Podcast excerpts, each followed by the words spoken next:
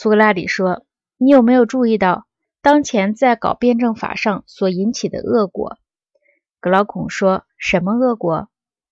苏格拉底说：“搞辩证法的人违反法律。”格劳孔说：“确有其事。”苏格拉底说：“你认为他们这种心灵状态有什么可惊奇的地方，并且认为这是不可原谅的吗？”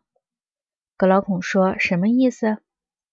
苏格拉底说：“可以打个比方，譬如有个养子养于一个富裕的人口众多的大家庭之中，周围有许多逢迎阿谀的人伺候着他。到成年时，他知道了。”原来自称是他的父母的人并不是他的父母，但他又找不到自己的真父母。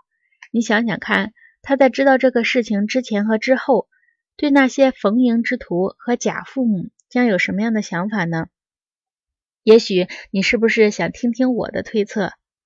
格劳孔说：“我愿意。”苏格拉底说：“我的推测如下：在他还不知道真情的时候，比之对周围的愚昧之徒。”他会更多的尊重他所谓的父亲、母亲以及其他的亲属，更多的关心他们的需要，更少想对他们做什么非法的事情，说什么非法的话，或在重大的事情上不听从他们的劝告。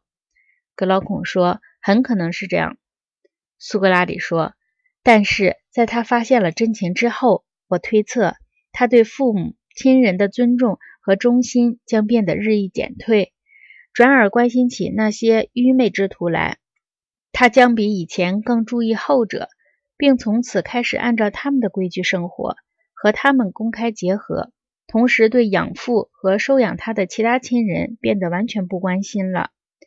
除非他的天性特别正，才不会这样。